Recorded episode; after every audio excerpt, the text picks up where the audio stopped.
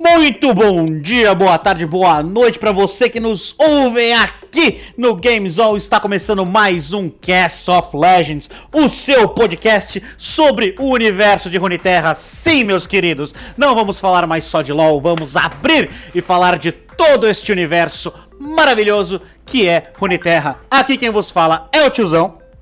E aqui quem vos fala é o Penta. E vamos começar aqui só dando um temperinho. Todos os nossos programas a partir de agora, quando não for o assunto principal, para vocês entenderem, nós vamos dar uma pinceladinha antes de começar o assunto principal sobre os jogos que não estão sendo abordados.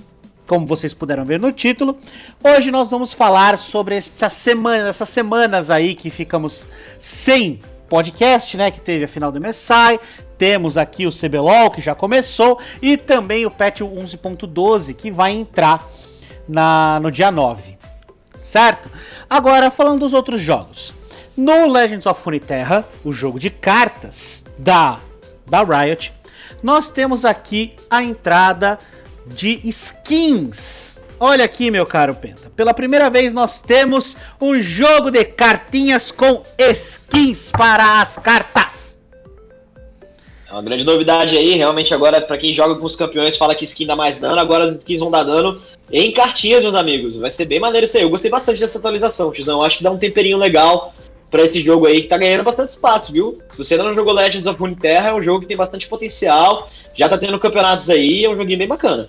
Sim, as skins que entraram foram do Yasuo, Zed, Shivana e Riven, na temática Estrela Negra. Agora, em Wild Rift, nós teremos a entrada de duas campeãs nas próximas semanas.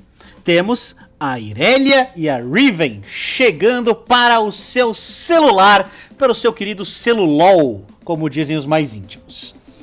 Acha que essas, essas campeãs vão ser muito significativas pro meta? O que, que você acha? Olha, fazendo, uma, fazendo um paralelo aqui, porque assim, quando a gente fala de Wild Rift, não dá pra gente não estabelecer um paralelo com o LoL do celular, né? Os campeões do meta é, não estão incluindo necessariamente Riven e Irelia. Irelia, de vez em quando, ela até aparece um pouquinho, mas a Riven nem tanto. A Riven é uma campeã muito mais estacional. Mas também tem outro lado da moeda que não dá para dizer que só porque não tá no meta em um, não tá no meta em outro. Acho que a mecânica de Riven pro celular fica interessante, né? Depende das suas habilidades manuais. Agora, Irelia Irelia já é difícil jogar com teclado. Agora imagina você com seus dedinhos aí mexendo no celular. Eu acho que é uma campeã difícil, mas dependendo do que o pessoal da Riot fizer com ela dentro de jogo, ela tem potencial de meta sim. Sim, tem um potencial poderosíssimo. E também agora vamos terminar falando do TFT, Teamfight Tactics, o seu auto chess do LoL, do universo de Runeterra, que para aqueles que não acompanham os mais incautos, teve a entrada da nova parte, a nova o novo set, né? O 7.5, que é a contestação. É, uhum. Que nós temos aqui o bem contra o mal, a ordem contra o caos, trazendo uma mecânica muito interessante de itens sombrios. Ou seja, você tem o seu item normal, feito por dois itens normais, ou se você, se um desses itens for um item sombrio, ele acaba modificando o seu item para ele ser melhor ou pior, dependendo da sua concepção. Exatamente. É, um exemplo que eu posso trazer aqui pô, é, é a sedenta por sangue. Uhum. A sedenta por sangue normal, no TFT, acaba dando 40% do dano que você causa como recuperação de vida. No caso da sedenta por vingança, que é o item sombrio da sedenta por sangue, ela também dá uma certa recuperação, dá uma, é, uma certa força, porém, o usuário vai per ele, é, ele perde vida no começo da batalha. Ele chega a perder o que?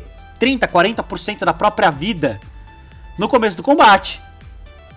Então, assim, ela dá uma recuperação forte, ela dá mais dano tal, dá. Mas ela tem esse counterback. Então, muito cuidado com seus itens sombrios. Eles podem ser a sua ruína. pois é, eu achei que foi uma mecânica interessante porque assim, o TFT é aquela história, quando o patch lança, fica a dúvida, qual que é a comp melhor, qual que não joga, quais que são as matchups. Então, é um grandíssimo de um reset, mas foi uma mecânica interessante porque adicionou um temperinho a mais para a estratégia de jogo. Você, tem, você, não pode montar uma composição que dependa muito do seu item, você tem que ter o counterbalance para poder pagar esse custo que o, os itens sombrios estão trazendo para vocês. Mas o que eu gostei disso aí foi que agora você teve uma polarização, você teve é uma coisa que as skins do LoL já traziam, agora você trouxe isso pro TFT certo? Você sempre faz esse paralelo de skins dentro do jogo, mas agora no TFT em si a gente vê essa polarização acontecendo também. Gostei bastante, eu joguei, eu jogo pouco TFT, mas joguei algumas vezes com o tiozão. E uma comp que eu me diverti bastante foi com Emissários da Luz, né? Tá incluindo Riven, tá incluindo Karma, Nidali. Então é uma comp bastante interessante. E a outra comp também que introduziu uma mecânica muito bacana foi aquela do, dos endiabrados, né, tiozão? Que põe os ovinhos. Não, os endiabrados são os Yordles. Eles voltam. Isso. Eles voltam, já, eles morrem e voltam com uma estrela a menos. Quem coloca ovos são os dracônicos. Ah, aí ó. Correções de tiozão, exatamente, ó. Sim. Eu particularmente gosto muito de jogar de abominação porque ver o Sion ultando pra cima da backline dos caras e descendo socaço em cima de socaço é muito divertido de ver. Mas agora nós vamos para o assunto da vez. Vamos falar do que aconteceu nessas últimas semanas, que infelizmente ficamos sem gravar. Desculpa, gente! Foi mal! A gente pede desculpas, né? Mas é porque eu e o tiozão. Ah, fazendo um pequeno paralelo aqui, aproveitando para quem nos assiste, eu e o tiozão começamos oficialmente como casters pela Liga GG, então já fica a propaganda aí. Quem quiser ouvir mais a gente, a gente já tá participando dessa liga que com certeza vai dominar o mundo e foi o motivo pelo qual nós gravamos menos, então fica aí a nossa justificativa. Sim, sim, tivemos muitas reuniões, acabou tomando também nossas rotinas, mas aí, às quartas-feiras, nós estamos lá comentando, narrando, trazendo a emoção para os jogos da Liga GG. Então, vamos começar aqui falando do MSI. Que aconteceu já tem algumas semanas, né? Nós tivemos aí as semifinais entre Mad Lions e DK, né? da Wonkia. E também nós tivemos PSG Talon contra a RNG. É, foram jogos muito pegados, foi, tivemos cinco jogos, né? Realmente o pessoal do, do MSI surpreendeu bastante aí. Eu não esperava menos do que isso das duas melhores equipes que fizeram campanhas assustadoramente boas, né? E eu queria só pincelar, tiozão, os jogos para você ver como é que, assim, eu acredito que o meta, ele se direciona muito baseado no que a gente vê em finais, por exemplo. Porque é na final que você vai querer pegar a nata da nata, da nata, da nata, da nata, do que os campeões têm para oferecer. Então vamos só passar para você ver o que estava aparecendo aqui.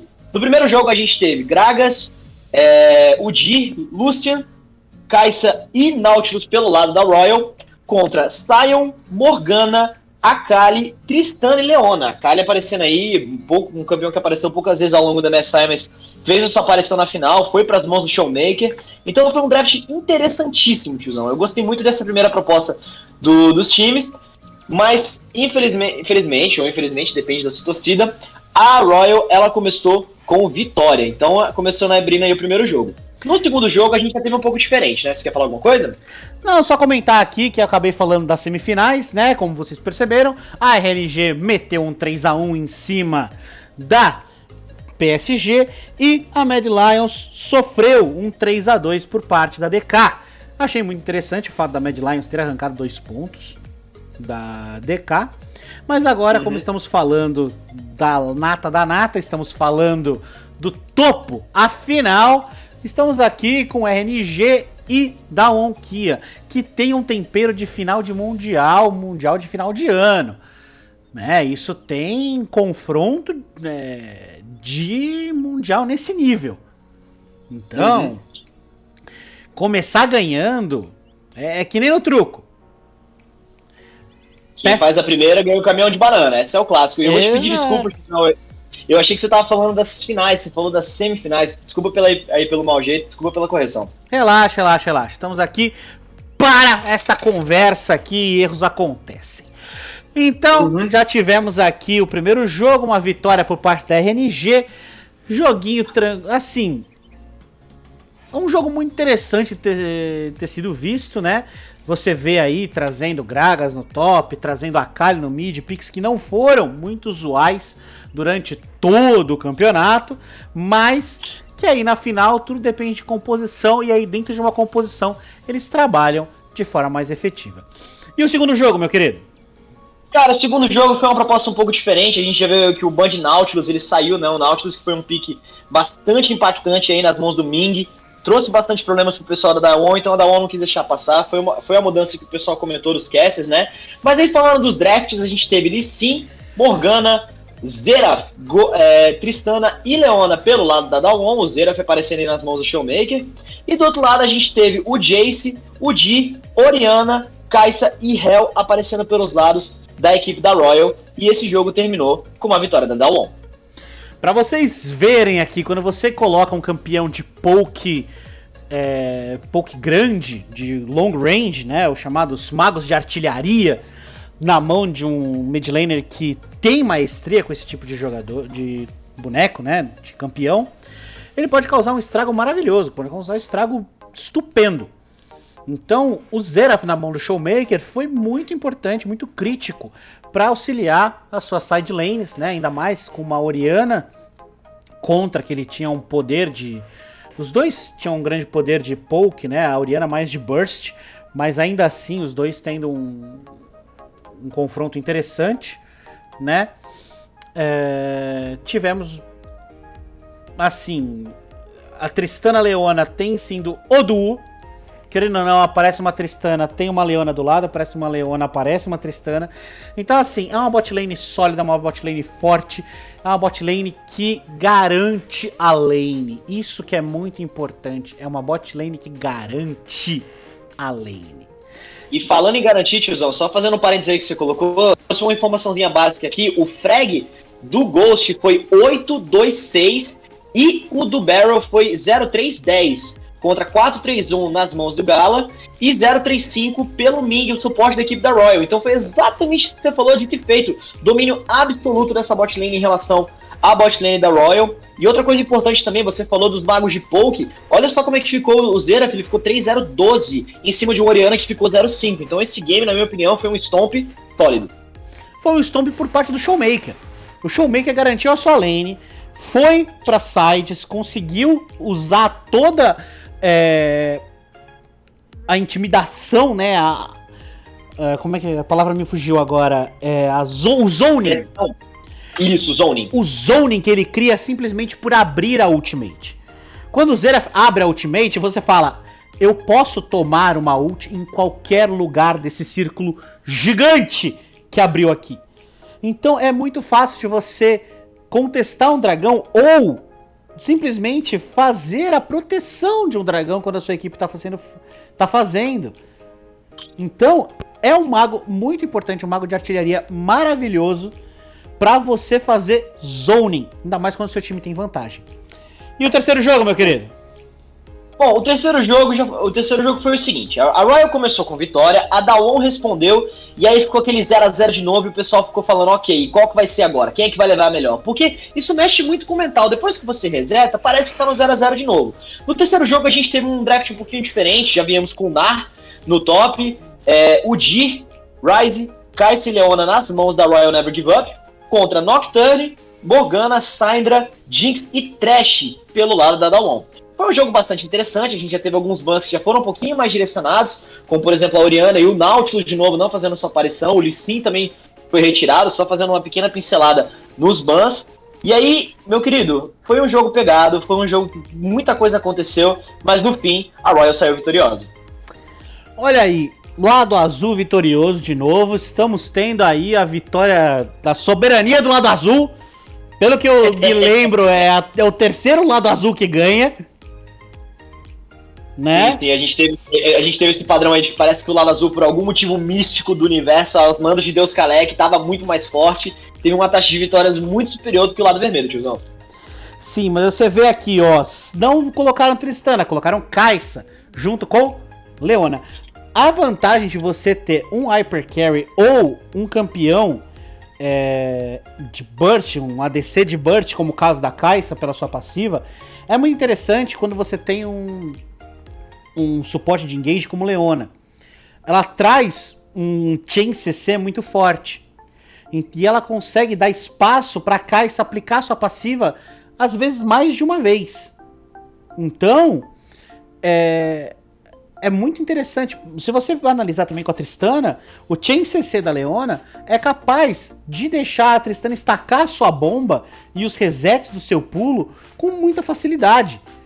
Então, por isso que é importante quando você tem um ADC com mecânicas nesse sentido, de stacks, de uma skill que precisa é, aumentar com o tempo, ela funciona muito bem. Nautilus também é outra escolha muito interessante, mas campeões com Chain CC ficam muito, muito fortes aqui. E a gente tem o Rise no mid, que tem uma função muito parecida com o, o Zeraf, mas não de atacar de longe, mas de aparecer de longe. A ultimate dele cria um, um campo também de intimidação, um zoning, por assim dizer, alto, que ele simplesmente coloca a ult lá, aparece aquela bolinha do seu lado. Você fala, ele vai vir, ele não vai vir, ele vai vir sozinho.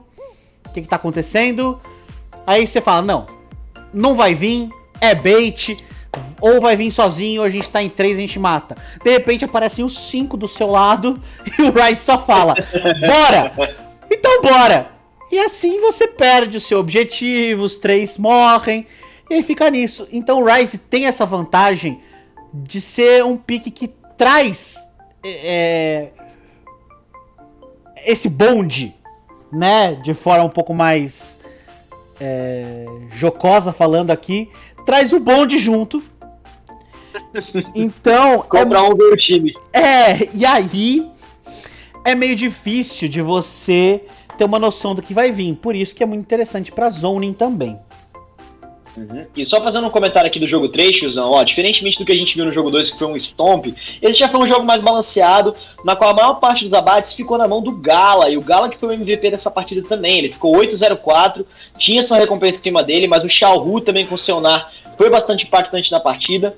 Então, assim, a gente já percebeu que no mental os dois times eles foram um pouquinho mais conservadores e a Royal levou a melhor, mas levou a melhor nas costas do seu atirador. Que joga maravilhosamente, não podemos falar nada. Já é o segundo chinês que eu tenho que abaixar a cabeça na, na como ADC. Que já tivemos Uzi.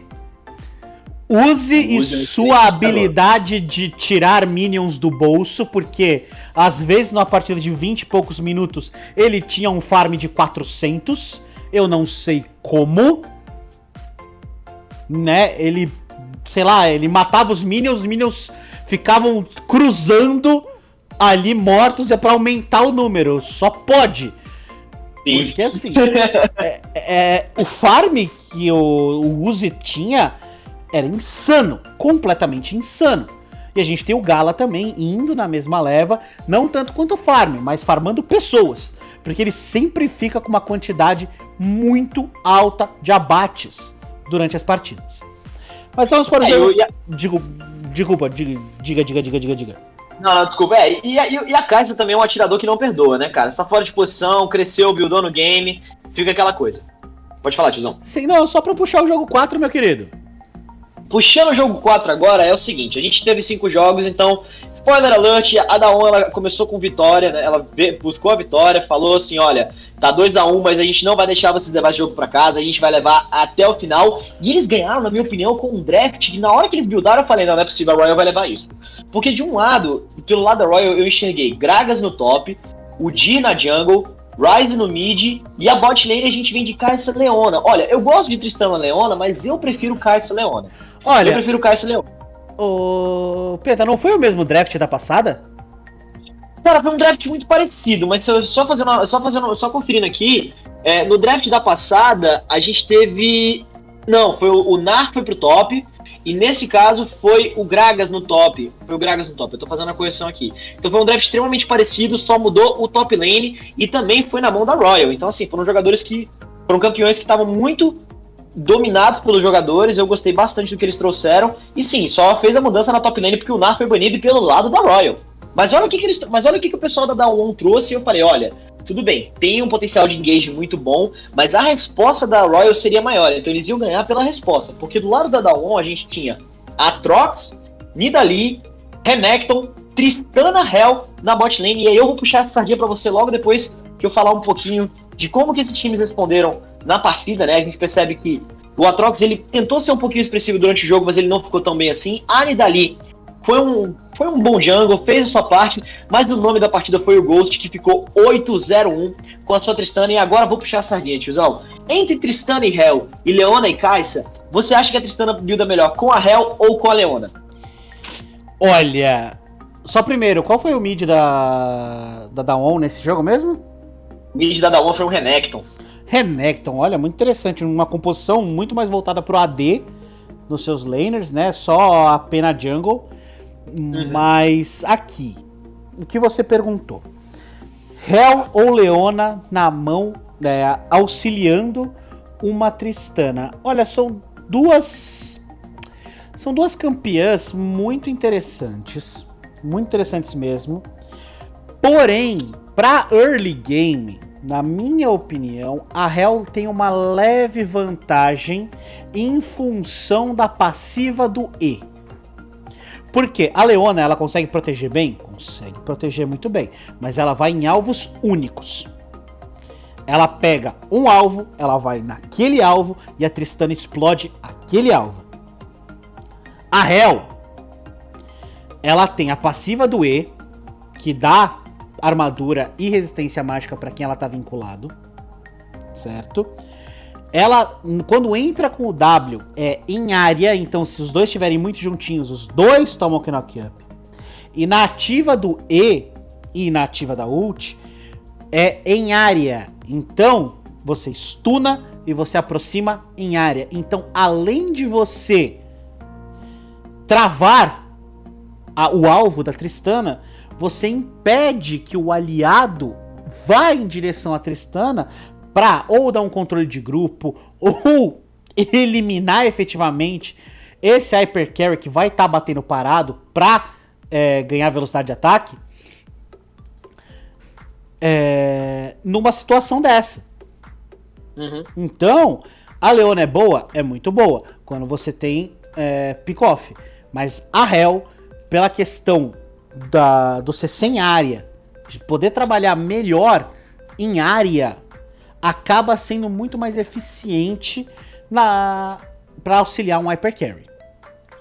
E aí você foi exatamente no ponto que eu queria, tiozão. Era exatamente isso que eu esperava ouvir de você, porque olha só, a Hell, ela tem. Ela, ela e a Leona tem essa similaridade que são campeões que elas entram no meio do pagode e falam: a gente veio aqui pra tancar e pra iniciar. A briga vai começar porque eu tô mandando.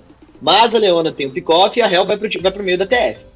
E a Hell saiu vitoriosa mesmo porque ela ficou com cinco assistentes e nenhuma morte, enquanto que do outro lado a Leona já morreu três vezes. Então isso só ilustra e desenha muito bem isso que você falou. Ela consegue controlar melhor os outros jogadores do que de fato a Leona, então ela pode acabar sendo abatida menos vezes, que foi o que aconteceu nisso aqui. E aí agora, para finalizar, tiozão, você me der licença pra eu poder falar do jogo 5, que aí, olha, esse eu tava torcendo como se fosse jogo de final de seleção, 2 a 2 os dois melhores times que tava todo mundo falando, vai dar Royal e da ONU esse MSI, a gente cantou essa pedra e é isso aí. Então, foi o draft do draft do draft buildado, calculado meticulosamente pra gente chegar nessas composições. De um lado a gente tem Gragas, é, Udir, Nocturne, Kaisa e Leona nas mãos da Royal, enquanto que do outro lado a gente a da ONU trazendo Atrox, Jace, Varus, Tankente e Rumble. Então, assim, duas, duas composições, na minha opinião, muito sólidas, muito, muito sólidas, mas que dependiam absurdamente de execução. Por quê? Porque eu enxergo o Atrox virando um grande carregador, eu enxergo o Jace virando um grande carregador, o Varus também nesse fala, Rumble é aquele campeão de iniciação, mas ambos dependem de execução, enquanto do outro lado é a mesma coisa. Nocturne fica fraco se, se, se apanhar, Kais também não faz muita coisa se apanhar, então é só aquela questão de quem executa melhor. A gente está botando duas, dois pesos extremamente iguais e vamos ver qual dos dois é superior. Então a gente de fato mediu a capacidade de ambas as equipes da forma mais pura possível. Sim, se você pensar, a gente tem uma presença de mapa muito grande por parte do. do Nocturne.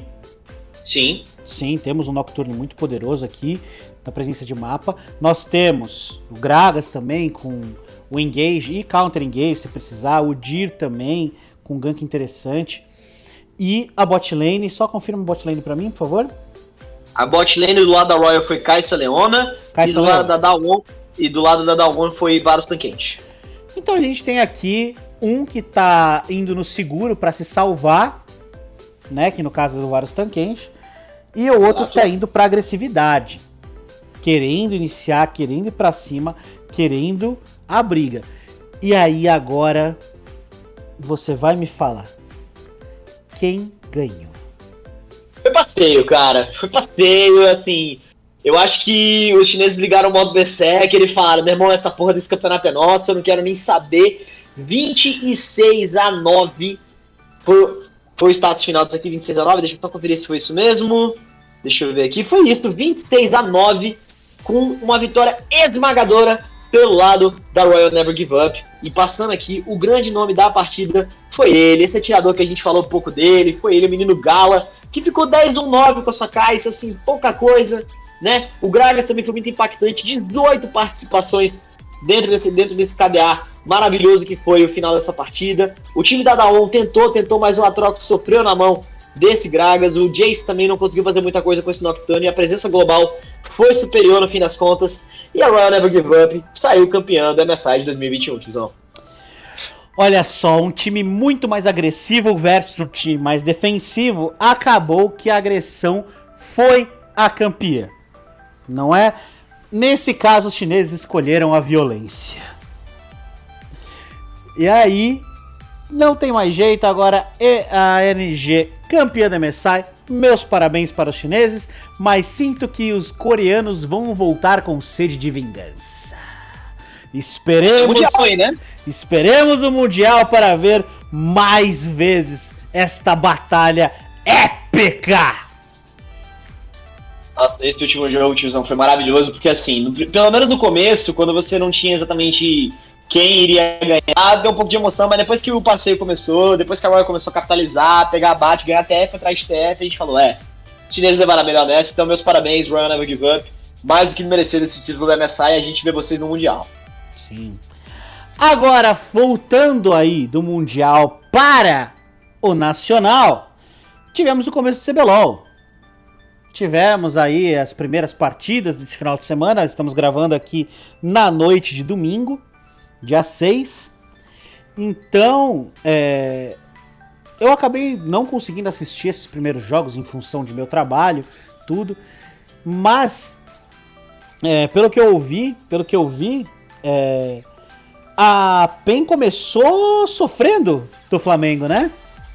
Cara, isso foi assim. É porque aquela tradição, o time que volta da MSI geralmente começa é, no primeiro jogo pra poder estrear. É o time que tava, tava muito nessa hype aí. Só que começou perdendo pro Flamengo, né? Foi, amargurou essa primeira vitória aí, já chegou meio desmoralizada. Mas um outro, mais um pequeno parênteses, o time da PEN teve uma semaninha pra treinar só. Eles treinaram uma semana pro CBLOL.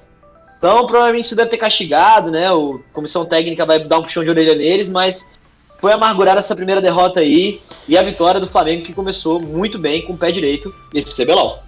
Sim, são duas equipes fortes, querendo ou não. Né? O Flamengo vem com uma força já consagrada durante o primeiro split que a gente viu. A PEN, que teve um retorno, foi campeã. Este, nos representou muito bem, por sinal, no Mundial. Mas, né, é, tá cansada da viagem, tudo acabou é, amargurando essa derrota. E eu fiquei surpreso. Diga. Oi, oi desculpa te cortar aqui, que é o seguinte, se você quiser depois, eu consigo falar dos resultados aqui bem rapidinho dessa primeira rodada do CBLOL, né, do primeiro e do segundo dia, mas aí só se você quiser, só se você permitir. Por favor. Então, beleza. É, passando aqui bem rapidinho, só pra você poder terminar o seu comentário. A gente, depois desse jogo de Flamengo e PEN, que foi a vitória do Flamengo, a gente teve Vorax e Kabum com, estreia, com vitória da Vorax. Vorax trouxe uma novidade, né? Agora virou Vorax Liberty. Teve a, a junção dos dois times da Vorax com a Van Liberty, então virou esse time aí, começou com vitória já. Tivemos a entrada num novo time, né? Do Netshoes Miners, que começou jogando contra a Fúria e teve vitória da Fúria. A Rensga também começou com vitória pra cima da INTZ. E no final do primeiro dia, Loud Red, a Loud levou a melhor. Para finalizar a segunda rodada, a PEN ela veio fazer a sua redenção, jogou contra a Vorax, que também foi, foi finalista no último split do CBLOL, importante lembrar disso. É, começou com vitória, depois a gente teve Rensga contra Netshoes Miners, com a Rensga saindo, saindo vitoriosa. A INTZ ganhou da Loud, né, no terceiro jogo. No penúltimo jogo foi Fúria contra Cabum, com vitória da Cabum. E para finalizar, Flamengo e Red, com vitória do Flamengo. Para vocês verem aqui, nós temos empatados no topo da tabela Flamengo e Rensga. Os Cowboys estão vindo com força para vocês verem. Olha só, não é porque eles estavam lá embaixo no split anterior que eles não têm jogo. Os garotos têm jogo e vão tentar laçar essa vaguinha para as, as finais e semifinais. E aqui a gente pode ver, para quem acabou falando, a gente falou Netshoe Miners. Ah, quem é a Netshoe Miners? Quem é a Netshoe Miners? É o Cruzeiro. O time do Cruzeiro acabou fechando com a com a equipe que tava com é, a marca deles, né, no CBLOL, mas aí acabou virando Netshoe Miners. Acredito que seja a mesma composição, pelo que eu analisei, é a mesma composição do Cruzeiro. Então, assim, só mudou o nome. Precisa melhorar.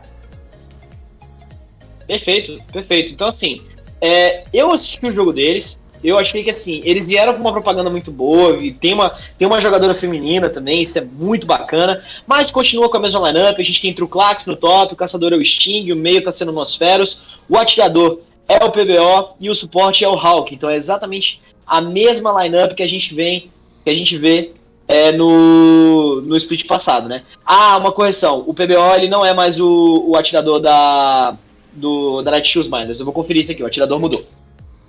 Mas enfim, mas, pode, pode, Mas pelo que eu vi, ele estava escalado, então ele deve estar escalado de reserva. Provavelmente. Então aqui a gente já vê as equipes, tirando a Rensga, que foi uma grata surpresa, a gente já tem as equipes lá que a gente sabia que iam tomar o topo da tabela, que elas já estão lá se situando, já estão começando, opa, chegamos de volta, deixa eu pegar o meu lugar aqui, né? Tirar meu sapato, relaxar. Então a gente já vê o Flamengo que teve essa coisa da superioridade no primeiro split durante muito tempo, ficando já no topo, né, se desenhando no topo. E aí uhum. os mesmos times que acabaram sofrendo voltando para a baixa da tabela. E fazendo um parênteses aqui, o atirador da equipe da Netshoes Miners é o Drop. O Drop, muito bem. Então, feita esta pequena análise do meta, do meta não, do CBLOL, e o interessante é que neste CBLOL teremos Viego e Gwen. Que já apareceram, diga-se de passagem. Sim, são campeões fortíssimos. E Agora a gente vai falar do que vai afetar você, caro ouvinte. Sim, você que está sentadinho aí na frente do seu PC, esperando a sua fila acontecer, de saco cheio que marcou ali 30 segundos, já está em 2 minutos e meio. Você será afetado pelo que eu vou falar agora, porque ele está vindo. O Golias Esmeralda. No caso, nem muito Esmeralda, né? No caso, Golias Roxo. Uhum. O louco de Zaun. O médico e o monstro no mesmo corpo. Que seja bem-vindo o novo Doutor Mundo.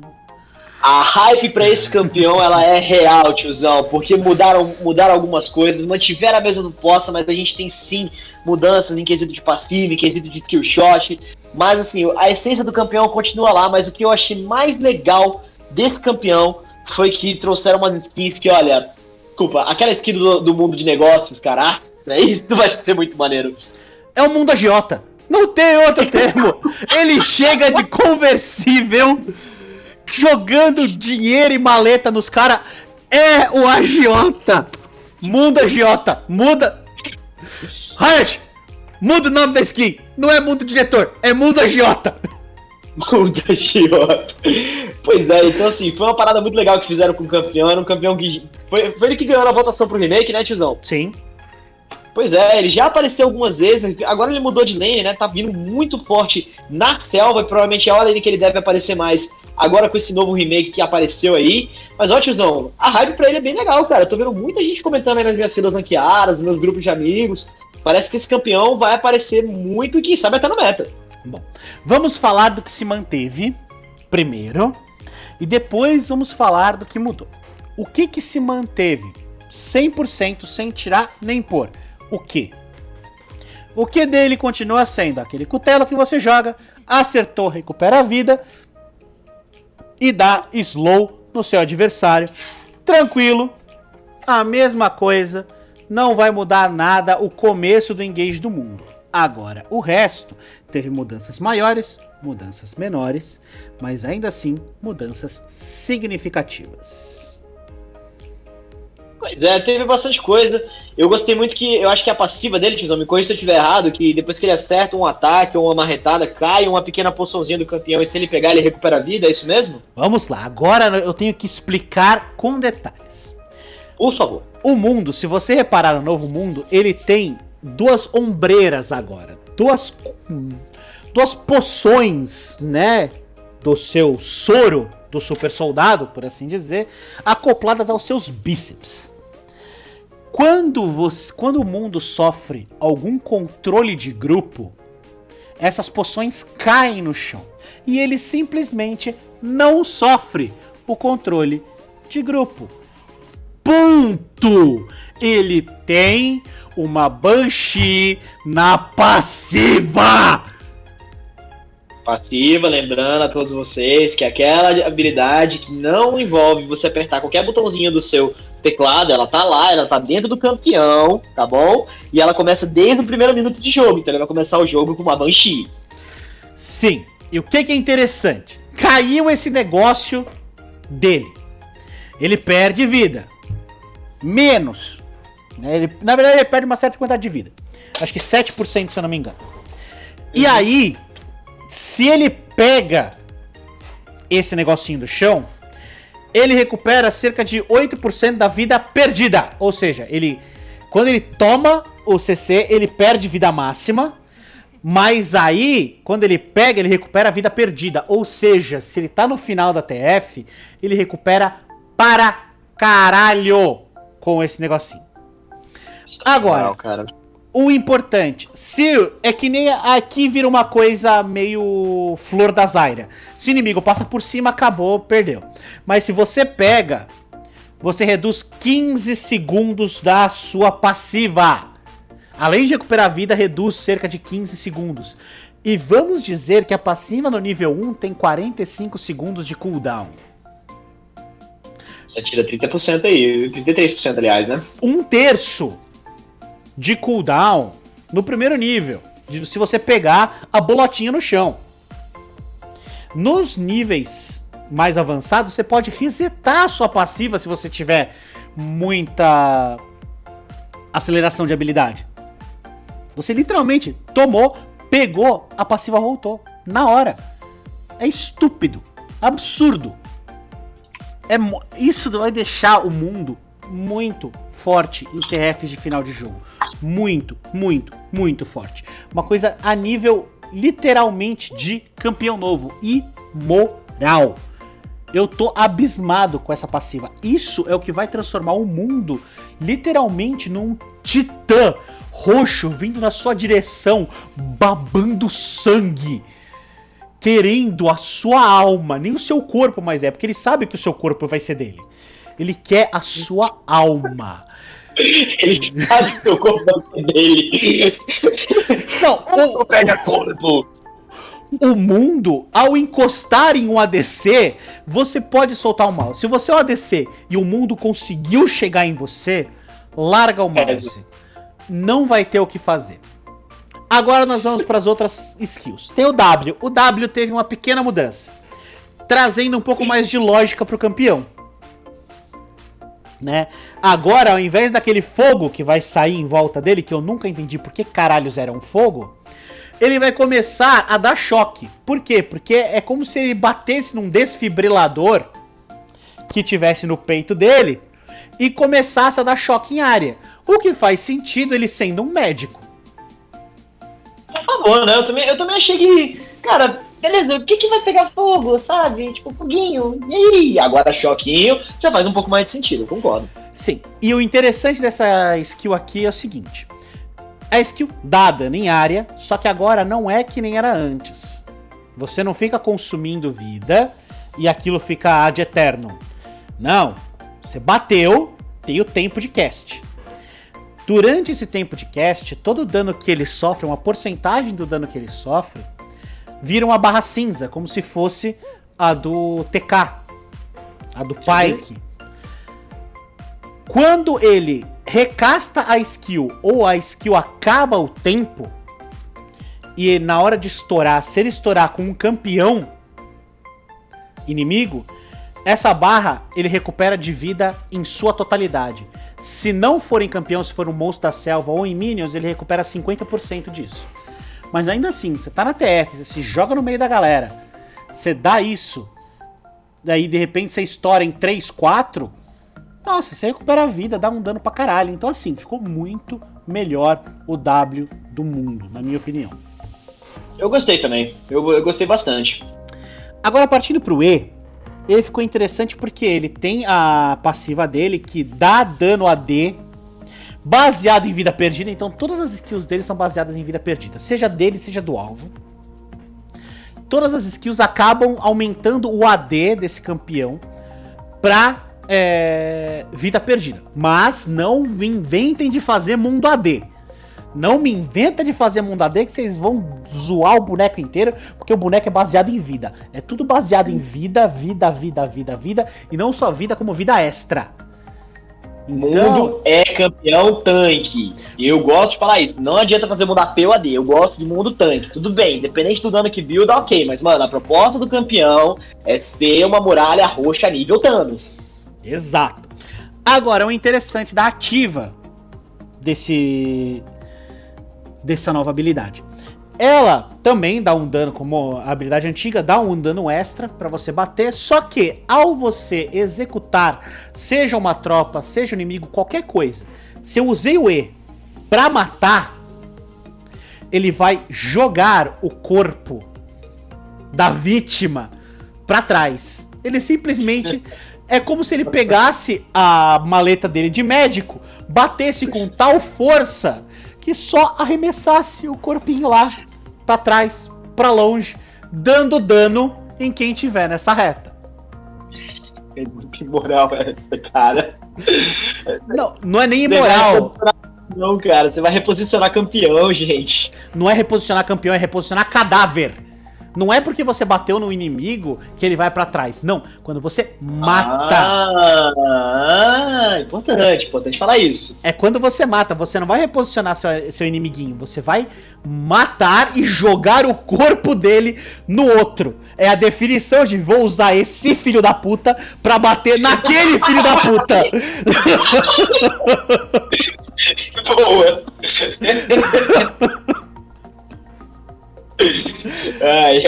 E agora a Ultimate.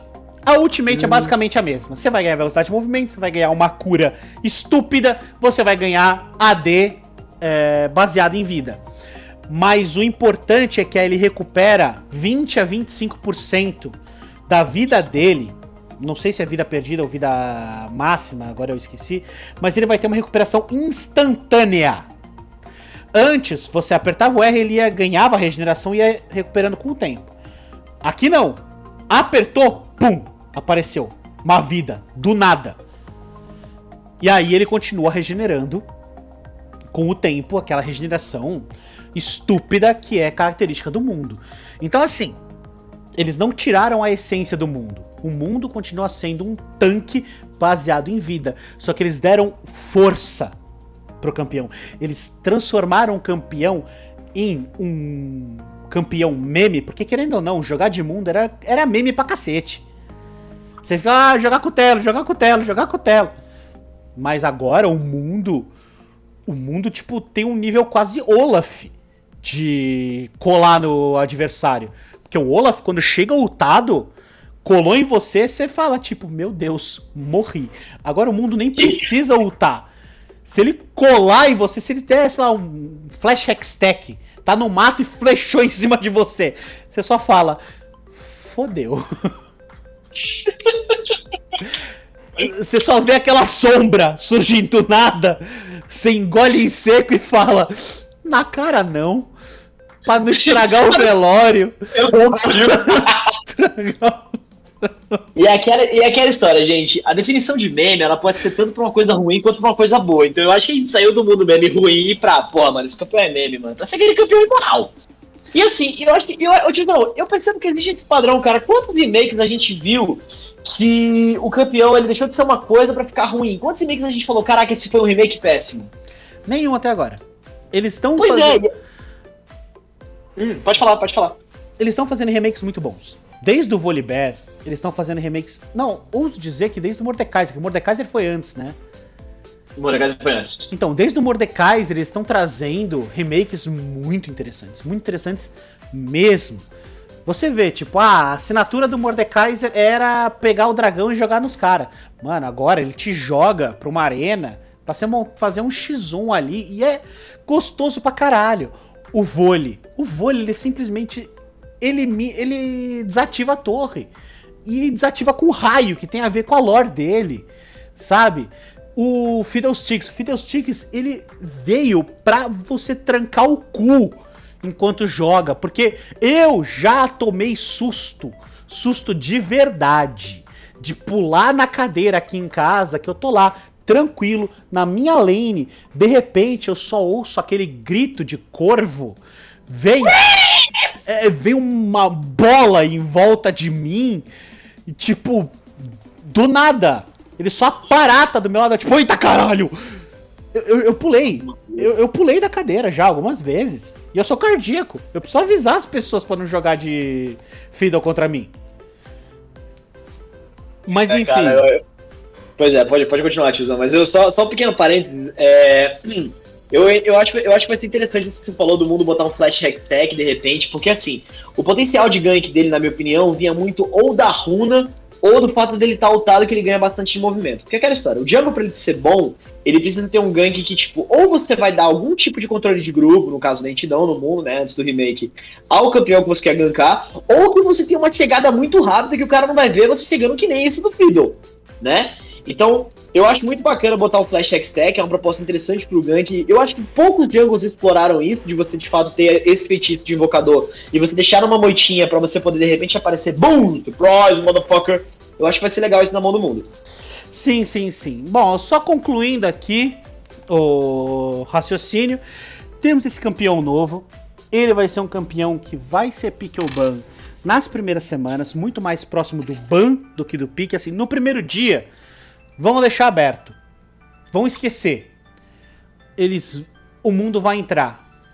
O mundo vai comer o cu de geral. Mas comer, tipo, com força. Comer com vontade. Não vai ser só tipo, ah, legal, um remakezinho novo, tudo. Vamos ver como é que tá o mundo. Não. Tipo, mundo esmaga. E aí vão começar a banir. A torta é direito. Tipo, o cara.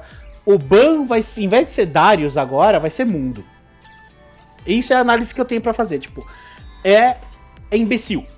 É completamente ah. imbecil esse novo campeão em relação à força que ele pode ter no topo e na jungle. Mas vai ser um dos campeões mais gostosos de jogar no topo ou na jungle. Não pela sua força, mas. Porque, mano, de você pensar de colar no cara e ficar dando choque, ultar e, tipo, todo mundo bater em você e você tá lá no foda-se, foda-se, foda-se. Mano, é muito gostoso. Eu quero muito o mundo novo, porque eu vou jogar com um sorriso no rosto de fora a fora. E é isso que você tem que ter quando você tá jogando um jogo. Você tem que se divertir. Gente, olha, para quem não sabe, eu e o tiozão, nós somos amigos há mais de 35 anos. Esse cara é meu vizinho há muito tempo. Então, assim, eu ainda me surpreendo com coisas que eu vejo vindo desse homem e, e eu acabei de descobrir, a, através dessa frase que ele colocou, que meu vizinho é um psicopata.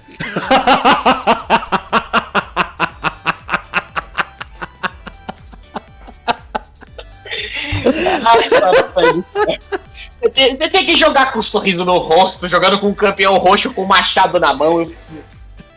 tá, enfim. Ai, ai, meu caro. Era isso que a gente tinha pra falar, não é? Bom, a gente, a gente falou agora do, do da, da, cereja do bolo, a gente começou falando da melhor coisa que vai vir do patch, mas a gente tem alguns nerfs e buffs em alguns campeões que eu acho que seria legal da gente botar também aqui pra galera que tá nos ouvindo, principalmente na questão é, do que, do que, de como foi o nerf e de como foi o buff, né? Eu acho que é bem bacana a gente trazer isso, porque eu particularmente, agora falando só das minhas impressões, o 11.12, eu fiquei bem triste com os nerfs, tá? Sim, a gente tem alguns nerfs aqui. Já vou falar de forma rápida, né? Que a gente já tá aqui há um certo tempo. Vamos dar uma agilizada aqui, porque o mais importante a gente falou aqui o 11.2, 11.12. A gente vai dar uma pincelada, mas se vocês quiserem, a gente pode fazer um detalhamento, né, nas próximas gravações. Agora, o Kong teve o AD por nível diminuído de 4 para 3,5 e o Q dele teve multiplicador AD bônus caiu de 50 para 45. Um nerf pequeno, na minha opinião. Pequeno, mas que nas filas ranqueadas mais altas e no competitivo, muito expressivo. Ah, vai fazer diferença, cara. Eu comecei a jogar de Wukong e, e, e só essa, essa porcentagem do multiplicador que diminuiu de 5% já, na minha opinião, tirou muito do potencial assassino dele, que era no Q. Sim. Na Caixa, tivemos o tempo de recarga do Q aumentado em 2 segundos nos níveis iniciais. Então, assim, começo de jogo ela vai causar menos pressão, mas no final do jogo vai manter a mesma coisa. Não sei o quanto isso muda, talvez as filas ranqueadas mais altas. Vários. Temos o danos bo dano bônus do W diminuído de 10.8 para que ia até 10.8 para 25.2 para 9.21 da vida perdida. Então, expressivo, quero não expressivo, principalmente no late game. Não sei se vai desabilitar o campeão. É, depende muito no caso, né? Eu acho que é um ban interessante. Eu acho que é um ban que mexe muito. Mexeu com porcentagem, pode ser que impacte, mas o dano do W dele é muito grande por si só, né? Escala muito bem. E depende de intimidação. Então, assim, vamos ver como é que vai ser. Eu não acho que foi um ban tão expressivo assim, não. Seguindo. Nerf, né? Então agora a gente Você... tem o Nasus, que o roubo de vida da passiva dele caiu de 12, 14 pra. Cadê aqui? Pra 10, 22, então menos no começo mais no final. Então aqui, não vou dizer que isso é um nerf, para mim isso é um buff. Agreed. Onar teve o AD base diminuído de, em 2, de 59 para 57. Irrisório, na minha opinião. Renekton, cura do Q por unidade não campeã atingida, diminuído de 3, de 3 a 7 mais 4% do bônus AD, para 2 a 6 mais 3% do bônus AD na Fúria, com a Fúria alta, ia de 9,21 mais 12, agora vai de 6 a 18 mais 9. Então ele perdeu muito das, do seu sustain. Isso sim foi um nerf. Isso foi muito nerf. Renekton, que era um campeão que a gente viu, aparece um pick muito flex, apareceu bastante no CBLOL, então eu acho que aí você pode ter quebrado um pouquinho as perninhas do vacinado, digo do jacaré. Sim. O Talon teve o dano inicial do W diminu do W Diminuiu de 45, 105 mais 55 de bônus AD para 40, 80 mais 40%. Foi para porcentagem, não é mais é, dados absolutos. Não é mais número absoluto. E o dano de retorno do E foi aumentado de 45, 150, de 145 com mais 70% de AD bônus, foi para 50, 170 com mais 80%. Ou seja, perdeu no W, ganhou no E não dá pra chamar de nerf, né? Mais um balance. É, foi um balanceamento. E o Dir foi nerfado no dano em cone da sua ultimate, da sua, forma da Fênix, de 60 a 130 mais 70% de AP, para 50 a 275 com mais 80% de AP. Então ele perdeu nos iniciais, perdeu 10 no inicial, ganhou não sei quantos, deixa eu ver, fazer a conta aqui, 145 no nível final com 80% de AP. Isso não é um nerf, isso é um buff. Eu acho que assim, gosto, não vamos, não vamos cuspir no prato que comemos, por favor. Mas a, a Riot Gomes às vezes precisa ver o que, que de fato é buff e o que, que de fato é nerf. Porque aqui na nossa telazinha que eu e o tiozão estamos vendo, isso aqui tá claramente dizendo, e eu soletro, N-E-R-F-S. Digamos assim, nerfs. Né? Bom, agora, buffs. O Ramos. Não, não basta o Ramos ganhar uma ult nova, ele tem que ganhar buff. Agora, o bônus de armadura do W aumentou de 30 para 40. E o tempo de recarga da Ultimate caiu de 130,90 para 110,80. Então sim, temos um buff, um buff interessante para o tatu mais amado da galera. Agora, Ekarim, a armadura dele subiu 3 pontos, de 32 para 35. E o multiplicador de AD bônus do Q aumentou em 10%, de 75 para 85. No Draven, tivemos o bônus de dano do Q aumentado de 35,55 para 40,60. Ah, eles tinham também os, os, modificadores de AD, o bônus de AD, que variava de mais 65 mais 105 nos níveis finais, para mais 70 mais 110. Hum, aumentou um pouquinho, mas fazia muito tempo que o Draven também não recebia nenhum buff. Interessante para ele. E lá... Pequeno buff, mas um buff que acho que pode significar bastante coisa dependendo de como você escalar. Exato. Hum. Ilaoi. Ilaoi tá ganhando mana por nível, aumentou de 40 para 50, então ela vai dar mais tentaculadas, vai botar mais tentáculo em campo, enfim. O Hentai tá aí para isso. Adeus, poção corrupta. Né? Malfight. Malfight teve o dano do W aumentado de 10 para 50 mais 10% de armadura, para 15,55 mais 15% de armadura. Buff pequeno, mas um buff ainda por cima. Sim. Uhum. Agora temos os Ziggs com o dano do Q aumentado nos níveis finais. Foi de 265 para 285. O começo continua o mesmo. E a velocidade do R em distâncias médias e longas aumentou de 1550 para 2250. E isso é muito importante isso vai habilitar os Ziggs novamente para as filas ranqueadas, na minha opinião. Porque quando você jogava, por exemplo, você estava lá no rio e jogava sua bomba para ajudar num dive, ela vinha assim, tipo. Ui! Bum! Agora vai ser tipo. Ui! Bum! Então é muito mais rápido, dá menos chance do seu adversário fugir. Então eu acho que vai habilitar os Ziggs novamente para mid lane. Jarvan, com o tempo de recarga de alguma habilidade aqui, que a minha planilha veio com falta, né? Uhum. De, foi de 12 para 9. Que habilidade é essa, meu querido?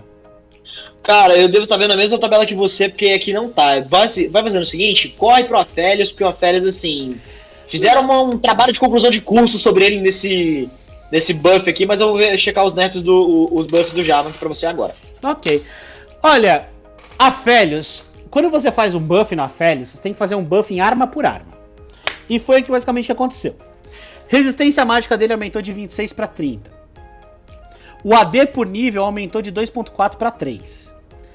E agora vamos para as armas. Severon. O número de ataques do Q aumentou de 6 mais 1 por 50% de velocidade de ataque. Certo? O uhum. dano por ataque do Q da Severon aumentou para 10,40 com mais 20 a 35% de AD, isso escalado em com níveis. A cura passiva da Severon em ataques básicos caiu para 3 10%. Ou seja, temos aqui, né? Ah, tem mais uma na Severon. Cura passiva na Severon em feitiços aumentadas para 90-30. Ou seja, eles pegaram a arma vermelha e resolveram mexer tudo. Dou mais dano, mas eu curo menos. Basicamente é isso que eles fizeram. Agora, o crescendo, né? O crescendo, até onde eu sei, é a arma branca, a arma do da kunaizinha lá que fica em volta dele. É, por ataque, aumentou para 31 100, com um aumento de AD, por porcentagem de AD de 40 a 60. E o dano da arma, da crescendo, aumentado para 0,15 AD para 0.015 AD pelo número de atalaias, né, que é o nome da arma, atingidas antes dessa. Ou seja, quanto mais você atira, mais daninho você tá dando. Então assim, mexeram em duas armas, não mexeram nas cinco, mexeram em duas. na arma vermelha e na arma branca, que são as duas armas que o pessoal mais gosta em relação a TF, porque uma te dá sustain e a outra, se você estiver perto do cara, você começa a virar uma metralhadora. Então é aquela história, os buffs e os nerfs eles vêm sempre, mais um que tá aparecendo muito, porque aí vem a galera reclamando de balanceamento e por aí vai. Então aí o Apelius teve esse, esse trabalho de conclusão de curso aí feito sobre os buffs dele. E para finalizar, tiozão, o que diminuiu de 12 segundos para 9 foi o tempo de recarga do W do Jarvan. Então aí um, um buff interessante aí, cara, 3 segundos de tempo de recarga reduzido faz uma diferença, cara. Para quem joga League of Legends sabe que 3 segundos demora uma eternidade. Não só isso, mas o fato de ser uma uma skill defensiva, porque o W é o escudo dele. Uhum. Então, por ser uma skill defensiva, é muito expressivo. Então vai dar sustain para o Jarvan que estava meio esquecido pela Riot. E é isso, meus queridos. Nós fechamos o podcast de hoje com muito gosto, muito orgulho, muito amor. E esperamos vocês, caros ouvintes, para os próximos. Vamos ver se vamos falar de outros jogos aqui, não é? Mas ter sempre dentro do universo nosso maravilhoso Runeterra, da nossa maravilhosa Riot Games. Alguma coisa que você queira pontuar no final dessa transmissão, meu caro? Queria pontuar que o nome do podcast é Games on Cast of Legends, mas a gente está sempre aberto a sugestões. Se quiser falar com a gente, quiser falar, ó, podiam falar de outros jogos, a gente pode fazer um novo quadro, né? Porque a gente está falando do Cast of Legends dentro do maravilhoso mundo da Riot Games, a gente está falando do, de Runeterra, né? Agora a gente já expandiu o nosso universo de Cast of Legends, mas se você quiser falar de Valorant, se quiser falar de qualquer outro jogo, a gente pode estar fazendo novos quadros. O podcast está aberto, isso aqui é uma conversa gostosa que a gente faz com muito amor e muito carinho para vocês. Fiquem à vontade, mas o Cast of Legends vai ficando por aqui. Eu pontuo dizendo que é sempre um prazer, quer dizer ou não, né? Porque depois dessa do, do mundo eu fiquei um pouco preocupado, vou até botar uma tranca extra na minha porta. é sempre muito bom te ver, meu querido amigo tiozão. Obrigado por hoje. E a gente vai ficando por aqui mesmo. E é isso, meus queridos. Fiquem bem e continuem jogando, porque the game is on!